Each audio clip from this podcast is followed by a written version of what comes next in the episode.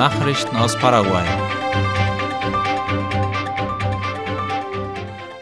In Pedro Juan Caballero hat es einen Zusammenstoß zwischen Polizisten und Kriminellen gegeben. Wie die Zeitung Hoy berichtet, kam es gestern Nachmittag in der Stadt Pedro Juan Caballero zu einer Schießerei, bei der ein Polizist ums Leben kam und ein weiterer verletzt wurde.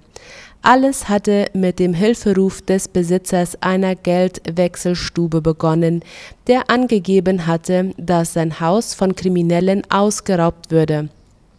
Als ein Streifenwagen am Tatort eintraf, eröffneten die Verbrecher das Feuer. Später am Abend berichtete ABC Color, dass es gegen 19 Uhr zu einer erneuten Konfrontation zwischen Polizeibeamten und den Kriminellen gekommen war Laut dem Bericht eines Journalisten wurden dabei drei Verbrecher getötet. Die Bewohner aus der Nähe wurden gebeten, die Gegend zu verlassen.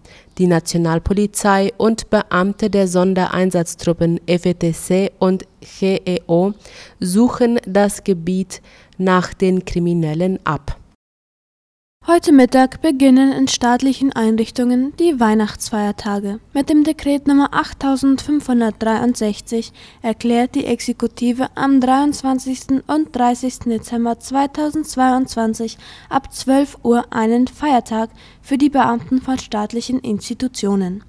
Darüber informiert die Zeitung OI. Von dieser Maßnahme ausgenommen sind die Beamte, die medizinische Notleistungen leisten oder solche, die andere grundlegende Dienstleistungen erbringen. Regierung will neue Sportinfrastrukturen schaffen.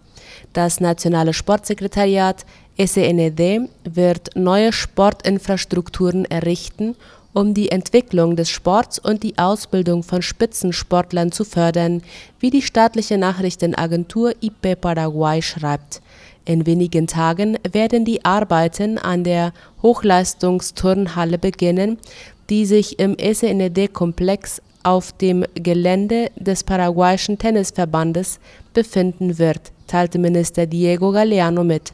Die Anlage kann 60 Sportler gleichzeitig aufnehmen und verfügt über verschiedene Sportbereiche, wie zum Beispiel für Kraft- und Ausdauertraining auf der anderen Seite hat das SENED ein Projekt zum Bau eines neuen Sportzentrums mit einer geringeren Kapazität als die SENED Arena gestartet, das von Sportverbänden und Einrichtungen genutzt werden soll, die über keine eigenen Räumlichkeiten verfügen.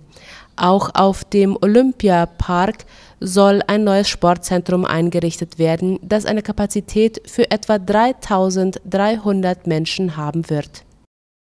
In einigen Wochen findet das zweite internationale Harfenfestival statt. Die zweite Ausgabe des internationalen Harfenfestivals wird am 14. und 15. Januar in der Stadt Pilar stattfinden, wie ABC Color informiert. Harfenisten aus Japan, Mexiko, Kolumbien, Chile, Argentinien, Uruguay und Paraguay werden auf der Bühne mit ihren besten Kompositionen auftreten. Der Bürgermeister der Stadt, Fernando Ramirez, sagte, dass die Stadt stolz darauf sei, die Veranstaltung auszurichten, an der talentierte Künstler aus mehreren Ländern und von der lokalen Ebene teilnehmen werden. Nachrichten aus aller Welt. Wintersturm bedroht weite Teile der USA. Ein arktisches Sturmtief bringt über die Weihnachtstage drastische Temperaturstürze und extreme Kälte in die USA, wie die Deutsche Welle berichtet. Es drohten rekordverdächtige Kälte und lebensbedrohliche Windböen, meldete der US-Wetterdienst in einigen Gebieten dürften die Temperaturen demnach auf bis zu minus 50 Grad Celsius sinken.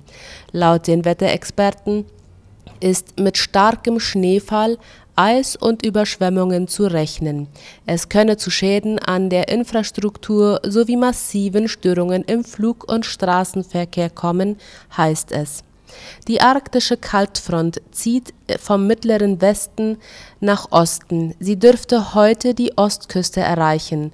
Meteorologen sagen für die kommenden Tage starke Schneestürme an den großen Seen im Norden Blitzeis an der Ostküste und bittere Kälte bis herunter an die Grenze zu Mexiko voraus. Dem nationalen Wetterdienst zufolge könnten in einigen Städten wie Philadelphia oder Sioux City Kälterekorde eingestellt werden. US-Senat billigt Haushaltsentwurf mit Ukraine-Hilfe. Kurz vor Fristablauf hat der US-Senat einem Haushaltsentwurf zugestimmt, der unter anderem milliardenschwere Hilfe für die Ukraine vorsieht. Darüber schreibt der ORF. Der geplante Etat soll ein Volumen von insgesamt 1,7 Billionen US-Dollar haben und wurde gestern von der Parlamentskammer gebilligt. Die Hälfte des Budgets entfällt auf Verteidigungsausgaben. Für die Ukraine sind Hilfe in Höhen von fast 45 Milliarden US-Dollar vorgesehen. Eine Zustimmung des Repräsentantenhauses der zweiten Parlamentskammer zu dem Entwurf galt als wahrscheinlich. Ecuador weiht erstes U-Bahn-Transportsystem ein. Darüber berichtet Latina Press. Die Metro Quito ist das erste U-Bahn-System Ecuadors. Sie wurde am Mittwoch in ihrer ersten Phase der Benutzereinführung und Schulung eingeweiht, die vom 22. Dezember bis zum 4. Januar dauern wird. Die Einweihungszeremonie der 18 Züge mit ihren 15 Stationen, aus denen die Flotte im Bereich der Werkstätten und Garagen im südlichen Sektor von Quitumbe besteht, wurde vom Bürgermeister von Quito, Santiago Guarderas, geleitet. Er begrüßte die Einweihung der Metro Quito als ein Meisterwerk, das die Mobilität in der ganzen Stadt revolutionieren wird Guarderas erklärte, dass zwei Phasen der Sozialisierung der Bürger geplant sind, um die Benutzer mit dem System vertraut zu machen. Die Installation des Ladesystems steht noch aus und wird für Anfang 2023 erwartet. Das waren die Mittagsnachrichten heute am Freitag. Auf Wiederhören. Auf Wiederhören.